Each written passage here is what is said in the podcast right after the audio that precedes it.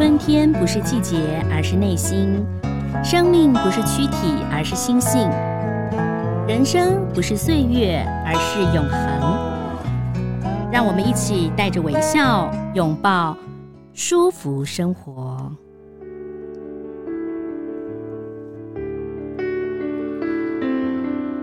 各位舒服生活的听众，大家好，我是赵婷，很高兴呢，又到了我们一起分享一些开心，还有一些新资讯的时间了。那今天呢，在我们的节目当中，很高兴要来介绍一本书啊，这本书呢是福报文化所出版的，因为我相信呢，对于我们啊福。了解福报的朋友都知道啊，每天呢阅读福报，那同时里头有很多的专栏。那除了专栏呢，是大师告诉大家一些善知识，还有一些全世界的资讯之外呢，还有一个很重要的就是，很多朋友都吃蔬食，都吃素嘛。呃，在每天呢在做蔬食吃素的同时呢，可能很多人会想说，哎呀，我明天呢到底应该要吃什么呢？啊，怎么料理呢？今天呢，我们要来介绍一本书啊。是福报文化所出版的《小农餐盘》，四十八道人间绝味。很高兴呢，能够邀请到这本书的作者蔡招娣。你好，师姐，你好。《小农餐盘》这本书的缘起，听说是专栏集结的，是吗？呃，是的，这本书呢是我在。呃，我我从职场退休以后哈，然后第二个月我马上就接下这个料理专栏。嗯，那这个就是我在《人间福报》的蔬食园地里面的那个专栏文章所集结的一本书。嗯，但但是呃，除了是告诉我们蔬食怎么料理之外，我觉得很多的部分啊，都是跟人有关，跟这个台湾的土地有关，跟农业有关。对，没错，因为我自己来自农村嘛。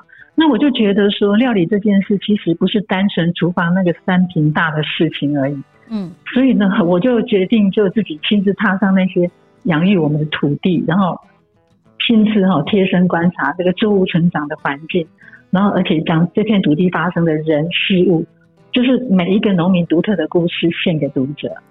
呃，您说您在建筑呃设计经理人呃这个地方工作了三十七年啊，退休之后呢，老板老板还知心给您啊？对呀、啊，真的是佛心来的，因为我我一辈子就这个老板，我没有换过老板，所以很感谢他让我能够。哎，就是没有其他的顾虑，然后可以全心全意做我自己喜欢的事。是我在看这本这个小农餐盘啊，我们的妙西社长有谈到，就是说人间福报的人间社有很多的义工记者啊，来自各行各业嘛哈。那您也是我们人间社的记者？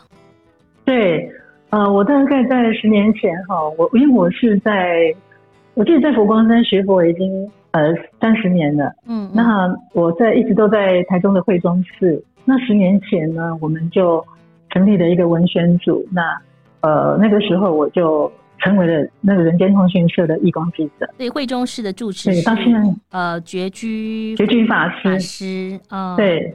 是是，觉居法师。嗯，那在这本书当中，我看到了很多农民的故事，同时也知道，其实您就是出生在农家，您是出生在客家客家村的本省人，闽南人，对不对？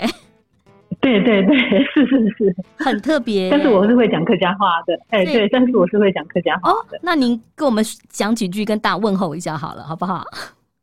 呃，问候吗？嗯嗯，呃。太嘎后，吃饱吗？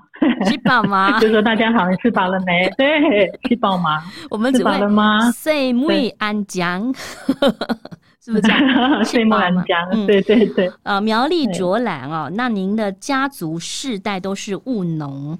当然，在这本书当中，您讲到就是专栏集结成书。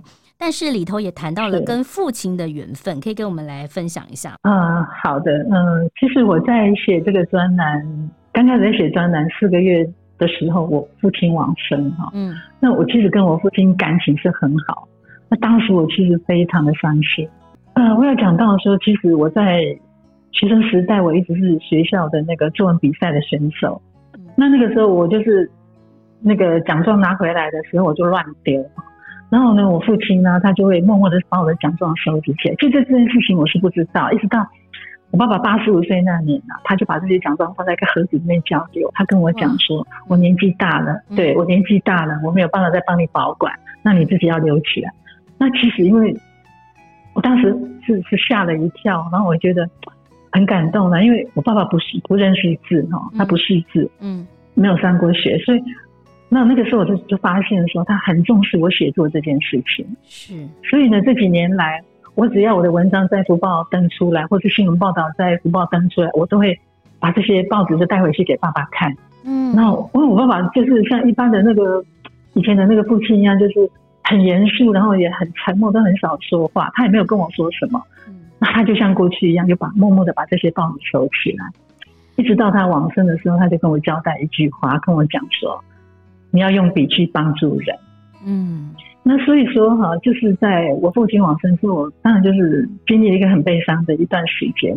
那那个时候我就停下我手边所有的工作，因为虽然我退休，但我一直都还在寺院里面当义工嘛。嗯哼。那唯独就是这个专栏的文章，我继续在写，因为它后来成为我跟我父亲最深的连接。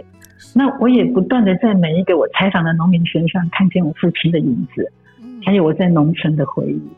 嗯真的很令人感动。我很喜欢那个，嗯，是那我很喜欢那个电影《传承人》里面，他有一句对白，他讲说，记忆不只关于过去，它还决定未来。嗯，那就是因为我不断的透过跟农民的对话，我才发现说，其实农村的那个童年农村的生活，其实一直在影响我。他教会有一件事，就是做一个简单淳朴的人。那一直到像现在，我已经快要六十岁了，我才知道说，其实简单就是幸福。对，简单就是幸福，而且，呃，在人生走一遭，其实有我们要追求的事情，并不是这么多，对不对啊？呃，太繁复的东西，其实那是干扰我们很多啊。不过你刚刚讲到，真的很令人感动，就是一个呃很深情，但是呢不会表达，就是我们传统的父亲对于女儿的爱哈，不识字，但是把这些奖状都给留下来哈。其实爸爸对你来讲，其实他也是。抱着一个期许，因为他不识字，但但他知道你很会写文章，他知道你可以用你的笔把这个农村，把这个周围一些呃朋友的事情可以记录下来，所以真的很令人感动。在我们呃看到呃福报文化出版的小农餐盘当中，其实我们看到的并不只是菜，而是很多的人，对，很多人事物，是。就是这么很单纯，然后很淳朴，可他们很执着。所以也带给台湾的很多经济的繁荣，哈。那当然，在这个小农餐盘，我们要介绍这些料理之前，讲到您父亲之外，嗯，我知道那个招娣师姐呢说，您一定要介绍一位非常重要的。人物就是林宝秀师姐，是嗯，跟我们分享一下。是是，那其实能够出版这一本书哈，我首先要感谢社长妙西法师给我这样的一个机会哈。这一辈子哈都跟写作在一起的我哈，就是真的是一个莫大的鼓励跟天大的礼物了。嗯，那另外呢，我要特别感谢这一本书哈，就是呃一本料理书，它其实主要的那个灵魂人物就是厨师嘛。嗯，那我要特别感谢这个。帮我做料理的那个林宝秀师姐，那这本书里面大概有将近四十道的料理哈，是宝秀姐帮我做的。嗯，那就是很遗憾，她在二零一九年的十月的时候，发现她罹患肺腺癌。那发现的时候，其实她已经扩散到脑，还有全身百分之七十的骨头都感染。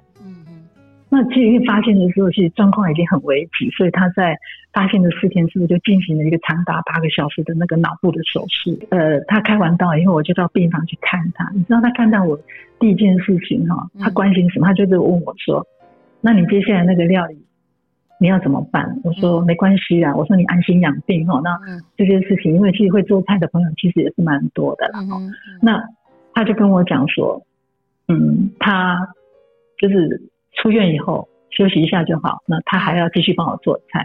嗯、那其实我就听了就很感动。那我其实也不敢不敢哈，因为他这个是毕竟是一个脑部是一个大的手术嘛。嗯、那我希望他好好的静养。结果没有想到，他真的三个就是出院后三个礼拜，嗯、他就是跟我约好了。然后那天早有一天早上，他十一月，我记得那是十一月，他早上他就就他先生就载他到我们家，然后扶着他，他其实自己都没有办法走路，他就扶着他走进我家的厨房。嗯嗯。然后那个时候要做菜，然后要先切菜，他又不放心这个菜给我切或者他先生切，然后他就自己坚持要切那个菜。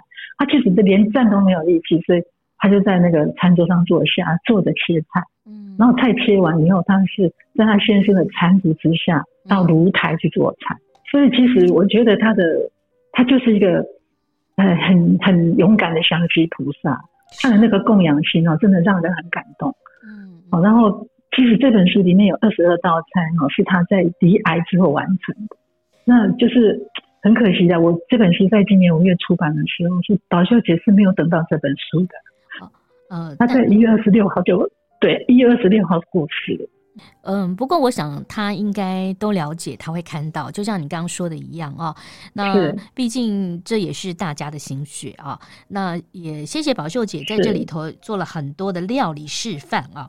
那既然讲到了这么多的因缘促成，呃，同时呢，我们也谈到了这个是福报文化所出版的，所以还是要我们来。工商服务下，希望大家可以透过福报啊，然后我们有个连结，就点进去可以买这本书啊，来分享。因为这本书不仅是料理，它其实是许多人的人生故事。那接着我们就来谈谈啊，里头有好多的料理。首先要谈的是迷迭香炖饭啊。那我们刚刚讲到了招娣师姐呢，其实每一道菜当中其实都有一些人物。我们不仅介绍迷迭香炖饭，还介绍了很多的小农，甚至有一些些的是这个农友，他们都是因为青年返家嘛，哈。那迷迭香炖饭有什么样的背后的故事呢？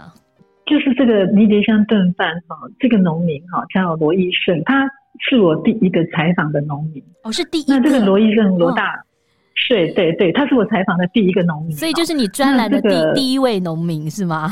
是是，对对对，所以其实是很有纪念意义的哈。嗯，那这个罗医生大哥，他其实是，呃，他其实就是一般农家子弟。他在军中退伍之后，他就跟着他爸爸耕作三甲的高阶梨。像卓兰哈，高阶梨其实是享誉盛名的哈。那他卓兰的高阶梨是很好吃的，而且它是一个比较高经济的作物。那其实当时就改善了我们农村很多很多人乡亲的生活。那因为呢，那个其实就是说我们在做那个，呃、欸，就是一般惯行农法说，就是说农民他都那果园他都要喷药嘛。对。那其实就很多的农民就会这样，因为这样身体不好，肝不好。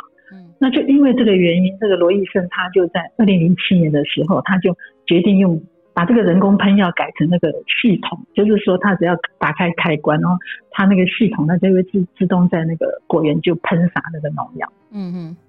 他就跟我讲说，他就有一天哈，他说他打开那个开关的时候，那他说他瞬间他就他说他那个果园没有三十个喷头，然后就马上农药就从那个喷头就喷出来。嗯，那或许是因为他跟我说他那个时候或许他学佛因缘也到了，他就他那个时候不经意就抬头往天空看，嗯，他发现有两只早起的鸟正要去找虫吃的时候，还就是他这个药一喷的时候，他还没有飞过他的那个果园，他就从天空掉下来。哇！然后就是对他，就是这个死亡姿势让他觉得非常的震撼。他觉得说这个好像对对大自然、对土地，甚至于对人体，其实这个是有很大伤害的这农药。所以他就决定说他，他就开始给自己一个很，他就开始对这个土地有一个反省的机会。是，那也因缘也到，那刚好那个时候他就是遇到一个反省要富裕。萤火虫的一个蒲草园的创办人哈许仁和哦，这蒲草园就是也很有名。蒲草园你听，他很有名，对对对，他在我们台湾是很有名。他是专门在做精油的，他们是做有机的哈。嗯嗯，那他就所以这个罗这个这个罗大哥就听到这个蒲草园的这个创办人跟他分享这个有机作物的这这些这些概念以后，他真的就把他养养他家族七十年的老梨树砍掉，嗯，然后呢就。改种那个澳洲茶树、跟薰衣草、跟迷迭香这些香草，他含泪，正式成为一个含泪砍下了家里头这个长养的七十年的老树。对，我我问他，我还特别问他，我说你砍那棵树的时候，你不会伤心吗？他跟我讲说，他说那天早上他跟他太太两个人哦，就对那些老梨树鞠躬，那跟他们感谢。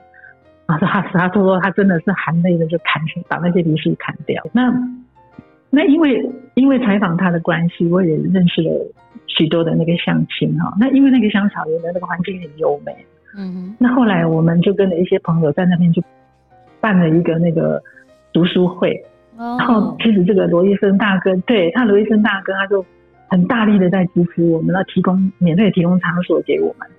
那最多的时候我们还有四十五个人参加。那我那他也是其中一个讲师，你知道他第一次第一次在。呃，就上台的时候，他跟他就拿着麦克风讲了一句话，他他很可爱，他讲说，作为一个农民哈，我不知道我怎么有这一辈子有机会站在台舞台上拿着麦克风讲话。嗯哼，所以实际对对对，所以这个就就对于他们来讲哈，就是一个很大的鼓舞了。那后来因为有一些原因，我自己也很忙。那虽然我们读书会后来没有再继续，可是这个组织还在。是。然后他们在乡下就彼此的。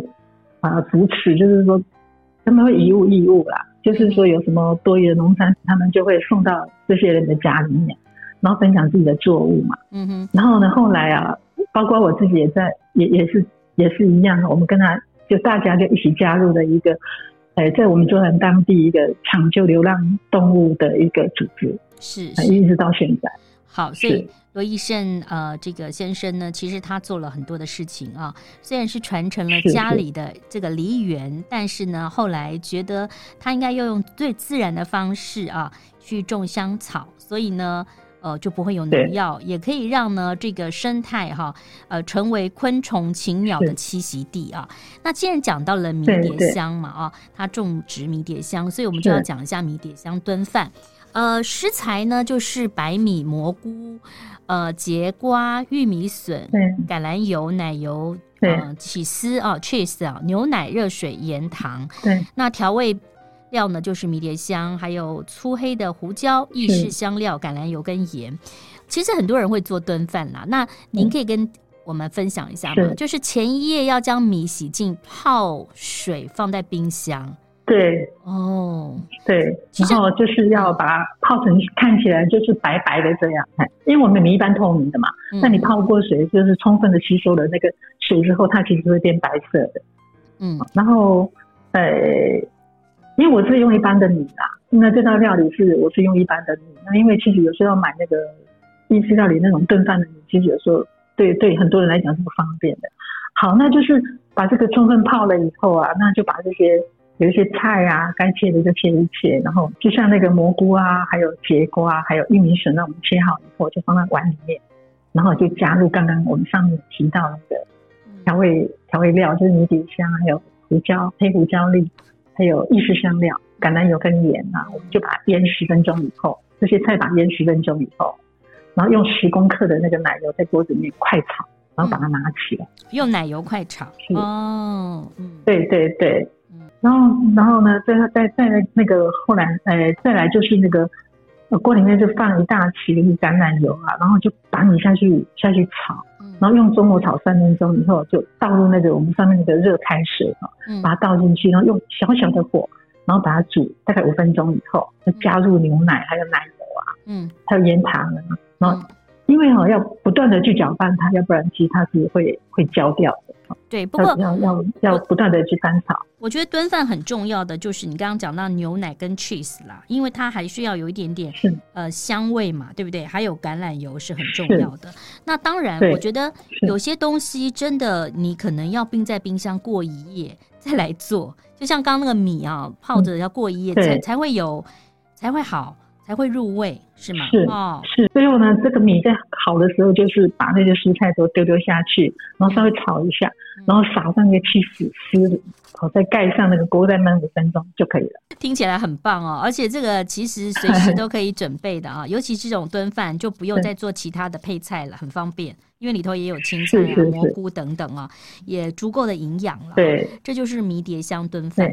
好，除了讲到了饭嘛，除除了炖饭之外，有些人说 我我不太喜欢呃一些牛奶跟 cheese 啊，其实这些都是还蛮营养的哈。对于吃蔬食的朋友来说，我看到您书上还有写到另外一个饭，好像就是上海菜饭，是不是？可以跟我们分享一下吗？是是，这个麻香上海菜饭嘛，就是嗯，呃，确实哈，这个麻香上海菜饭的这个农民哈，他是。我们台湾算是一个非常知名的一个农民哈，他是有一个他有自己的品牌叫回乡米哈。哦。那这个农民叫做林家良，我不知道大家最近哈，在大概在五月中的时候，不知道大家有没有在电视上看到哈？嗯嗯。在云林土库哦，在电视上有个新闻报，他说云林土库有一只水牛在大街上乱跑。嗯。我不知道你有没有印象？有，就是水水牛水牛在大街上乱跑，然后他他林家良好像就是有抢救水牛，是不是？嗯。是对，那这只牛呢？其实当时把大家吓坏了。那其实它是谁的牛？它就是那个林家良养的牛。这只牛呢，实际上是他抢救的退役耕牛，就是我们那个水牛啊，一般就是农村以前在早期的农村，它是主要的那个嗯劳作的那个哎就是工具嘛，哈。是是。那它它就是说到它总是会老嘛，那老了之后，你知道大部分的耕牛都。都怎么样？他最后是变成牛肉干。你看他耕作了一辈子，这么辛苦帮我们，帮我们人类哈，就是真的是做牛做马的。然后就最后他的命运是沦为那个牛肉干。你这是真的是哈，对，尤其是对我们佛教徒来讲，这真的是我们真的很难想象哈。对，甚至对很多农民来讲，他其实是很难过的，因为那就是他的伴老。嗯，他的同伴对不对？一辈子就是跟着他一起耕种的。对，对，那其实呢，其实一只牛哈，我记得是后来采访这个林家良以后，我才发现，那一只一头牛哈，其实是花费很高。嗯，哦，那他其实他有跟我讲说，那好，他讲说哈，这一头牛哈，一一一餐是要吃四十到六十公斤的牧草跟饲料。哇，那真的是花费很高。所以对，呃，所以这个林家良他抢救牛啊。那他也就是要去割草，解决牛的吃的问题。对对，他讲说，他除了田田里面种一些以外啊，他一天要两次哦。他不管是下雨天、刮风下雨、过年啊、放假日，他一天哈要两次哈，不是要到田里去割草，就是要到坟场去割去割草。嗯嗯。那除了其实解决吃的问题以外，去安置这些这个体型很大的牛，它其实才是一个令人头痛的问题。那我其实是在。就是那那只在街上，在那个土库街上奔跑的那只牛哈，叫做安心。嗯，那后来其实我前几天有去跟林家良哈印证这件事情，他其实就是我去采访他时候的时候，在他院子旁边看到的那一头牛。哦，那头牛真的很大。对，那我就问他说，那那天怎么那只牛会在路上乱跑？他就讲说，对，他说其实是因为那个林家良在五月中的时候哈，嗯。他如愿的开开办开设了云林第一家的水牛安养中心，就在他的田里面。嗯哼。那那天其实是要把这这只叫做安心的这只牛要搬到搬到那个安养中心的。嗯。结果那个那个牛好像是自己呃要出发的前十分钟自己打开门就自己跑掉。所以那个林家良笑说他是去探路的，他是先去探路。他也许害怕，他不知道 为什么要，他可能有感觉有人要把他移走，但他不知道去哪里，对不对啊？那但是我知道呢，就是呃这只牛呃像你刚刚讲安心，那同时还有退役的牛正元啊。都是退役的牛，就成为他的家人了哈。那当然，您刚刚讲到，就是林家良他的品牌叫做茴香米嘛，所以我们不仅可你可以帮助他，也可以帮助这些退役的牛哈。那麻香上海菜饭呢，其实就是一般人知道的嘛。我们做菜饭就是一定要青江菜跟热饭，但您里面还加了猴头菇、香菇、三色豆，同时还加了两片姜片，哈。那为什么会加这些？就是让它呃味道更丰富，是吗？啊、呃，对，因为姜片就是爆香以后哈，它就是会有那个香气啊。嗯，那像那个猴头菇哈，不要买干的，因为干的我们其实自己不太好处理。嗯，那我们在市面上卖的那种有处理好的，嗯，就是马上买回来以后就可以直接切的那种哈。然后呢，还要加一些那个芝麻油啊，芝麻油就是。就吃起来这个味道就会比较香。那您的菜饭是熟的菜白饭做的嘛？像我之前我自己用铸铁锅做这个菜饭哦，我是用生米，但您的这个是用热饭，热饭来做。对，我就是用热饭比较快啦，因为一般来一般来讲，呃，就是大家方便的哈，比较方便，因为这个就是说，因为现在大家时间都很。就是很匆匆忙忙的哈，就是希望用最简单的方式教大家做这个配菜嘛哈。嗯嗯。所以呢，我们其实就是把这个青江菜啊、猴头菇还有香菇、三色豆这些，就是先先把它炒过以后啊，嗯，然后就是就按照我的书里面的那个顺序，就是把它把它炒过以后，嗯，然后再加入热饭，就是再把它调味，调味就可以。对，再调味以后，对，然后再把热饭倒下去，然后拌一拌，那起来。那我们要漂亮一点的话，就是用一个那个碗啊，把它装好一下，把它扣在盘子里面，塑个形。那如果说也是，然后呢，可以放一些你想要的可以装饰的东西上去。是，好，那这道菜其实蛮好，还蛮好吃的。好，就是麻香上海菜饭。就是说您可能自己有了白饭，对不对？你白饭之后，你想要说更丰富一点点，那事实上你就可以把青江菜，呃，切切四等份，然后或者是切丁，然后猴头菇。跟香菇炒一炒之后呢，再把饭接着来做一个炒，好，就变成麻香上海菜饭了。当然最重要就是芝麻油跟白胡椒哈，这个是很重要的。对对，嗯，是是。那我们刚刚讲它更香，是我们刚刚讲了两个饭，同时我们也介绍两介绍了两个农民啊。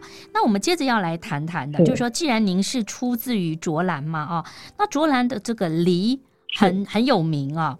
呃，我知道您也认识了一个黎黎博士哈，因为黎博士呢，也帮我们做了一个料理，可以不可以谈一谈？就是当时惠中寺好像也有特别为你的故乡卓兰的双联国小卖梨的助学计划。嗯，好，那这个这道菜哈，就是仙草甘露青酥卷，那我就是用那个甘露梨哈来来做主要的那个呃食材。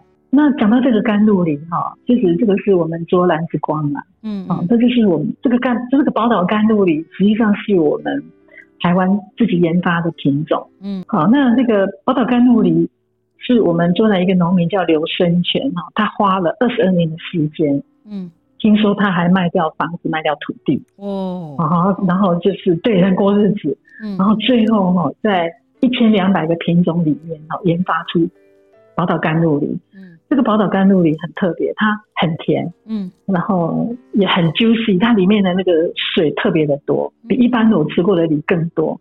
哦，然后它它冷藏保鲜期限甚至可以达到半年。嗯，啊，这个这个当时我听到的时候，其实我是不太相信的，因为我其实就是，哎，我的亲亲戚都是种水梨的，包括我的夫家哈，我我的公公婆婆也是种高阶梨的，因为梨子可以保。就是说，大概放放一个多月哈，一两个月，其实就已经是极限了。对。所以呢，其实我曾经真的把甘露梨放到冰箱，放到过年，那我我把它切来吃，它还是很好吃。所以这个宝岛甘，我八月拿到甘露梨可以保鲜期间长达半年。哎，那我们其实买对，所以我们买不太到宝岛甘露梨吧？呃，因为它其实到现在的产量并不是很多，是哦，都是外销吗？呃，它都是外销还是在就是本地就就销掉了？哦，就是在本地卖的。嗯，哎，嗯，那因为现在外销，我我知道的是，因为我据我根据我的了解，其实现在外销其实是很困难的。您用这个甘露梨来做甘露的青蔬卷。是不是用它的梨的汁吗？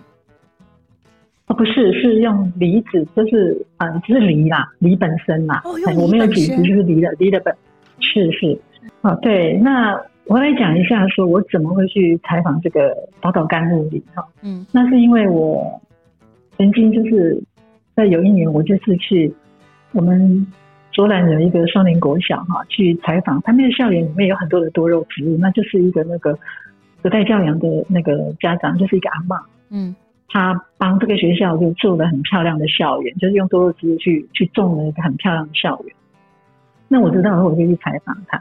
那当时呢，因为双连国小的的校长沈沈一成校长就刚到学校去的校长，那他就有跟我提到说，呃，有一个卖梨助学的计划，嗯，好，那这个这个计划呢，就是呃，他知道说他这个。他所在的这个山区里面的那个孩子哈，其实很多都是农家子弟。那因为这个山区这个双联社区哈，大部分他们这些农民都是种梨的嘛。对，然后就是这些嗯，在农忙的时候，其实家里面都没有人。然后他这些学生回家的时候，其实是都是自己一个人，都没有人可以照顾他。没有人照顾这些孩子。那这校长，是，那校长知道以后，他觉得说要帮助这个孩子的话，他想要先帮助这个家庭，所以他说他跟我讲，他到这个学校报到的时候，嗯，一般报到的时候都是会很多的朋友会会请吃饭啊，对，还是说学校的家长是会请吃饭，那他就跟这些人讲，朋亲戚朋友啊，嗯，来讲说，你们不要请我吃饭，你们把这些钱请你帮我。帮我们社区双连社区的梨农买梨，去帮助这些家家庭这样。结果他跟我说，他那一个暑假帮这个卖了好像八百盒的梨子，哇！他就自己在网络上还有这些朋友的帮忙，嘿，他说所有要送他礼物的，他说希望这些钱都是拿去拿去帮助这些梨农，所以他就他就觉得说，哎，这个很不错，所以呢，他就呃，当时好像是那个中原大学哈，他们也也有这样的一个计划。所以这个校长就呃就很努力的，就是在推推动这个卖梨助学计划，就是说他卖了一箱梨子，然后他可以拿到一百块的回馈金给学校。嗯、那这个校长呢，就拿了这个钱呢，就是呃这个英语就做课后的辅导，哈，秦老师来做课后的辅导，那孩子就可以得到照顾嘛。嗯。然后呢，甚至于找外籍老师来教英文。你知道那个偏向那个，他其实。他哦，他其实这个松林国小是在离我们卓南五公里哈，嗯，所以觉得五公里不远，可是他其实要经过一个一片非常大的坟墓。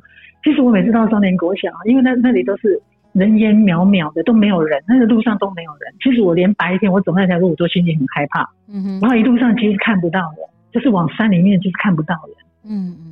所以你要找一个外籍老师来，其实是非常的不容易。嗯，所以呃，这个我们虽然在介绍这个呃好吃的呃食谱美食，但是我们也知道这些人啊，卓兰双连国小卖梨的助学计划。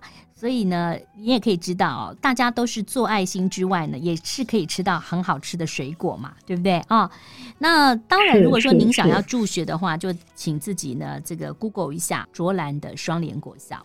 好，那回到了这个食谱啊，鲜采甘露青蔬卷。那最重要的就是要有水梨，水梨只要半颗就可以了哦。小黄瓜，那我们如果没有它的梨的话，我们自己啊，一般的梨也可以嘛，对不对啊？呃，一般梨就可以了。对对对，一般梨就可以。小黄瓜、水梨、胡萝卜、红黄彩椒啊，听起来就是颜色好鲜艳哦。但是这里头有。啊、呃，讲到了一个，还要加一点越南的淀粉条、越南的淀粉皮，还有薄荷跟九层塔，是因为要包在外面，对不对？是。哦，就对，它就像有点像春卷的那个概念。嗯嗯，对，所以那这个一般一般买得到啦，这个外面一般还蛮容易买到的，而且现在刚好是那个水梨的产季了，哦，大家可以试试看，所以吃起来是蛮清爽的。好，所以我们就把水梨、小黄瓜、胡萝卜、红黄彩椒就切成大概零点五公分的条状，然后你长度不要太长，因为要包起来，所以不要太长。那我们就把那个越南的淀粉条泡水三十公三十分钟，然后沸水煮，好，沸水煮完就冲冷水，五分钟，好，都是这样嘛。沸水煮完，然后你冲冷水备用，然后胡萝卜你要煮熟，对，啊，接着。接着很重要的就是把这些材料呢放进去卷起来，然后淋上调味料，调味料就很重要喽。既然有越南的这个淀粉条，所以我们应该有越南的鱼露吧？素的，呃，鱼露哈，有素的，对对对，要素的啦哈。对，哦，还有蜂蜜啊，加它的一点甜味，还有老老抽。好，那老抽，对，老抽其实就是酱油嘛。嗯，哎呀，如果没有老抽没关系，就用酱油没关系。酱油，酱油，那还要对，嗯，还有柠檬汁哦。对，这样才会酸酸甜甜。这蛮好吃的啊！这有些朋友可能中午吃了这个就饱了哦，就很棒啊。对对，就是我们鲜菜甘露青薯卷啊。不过今天时时间关系，我们可能也只能跟这个。啊，蔡招娣，招娣师姐介绍到这儿。不过我知道，在这书当中真的有好多农民的故事，还包括您自己的三叔的故事哈。未来有机会，我们再跟你来聊聊，让更多的朋友了解。那同时，我们还是要呃，跟所有舒服生活的听众分享哦。福报文化呢出版了这本《小农餐盘》。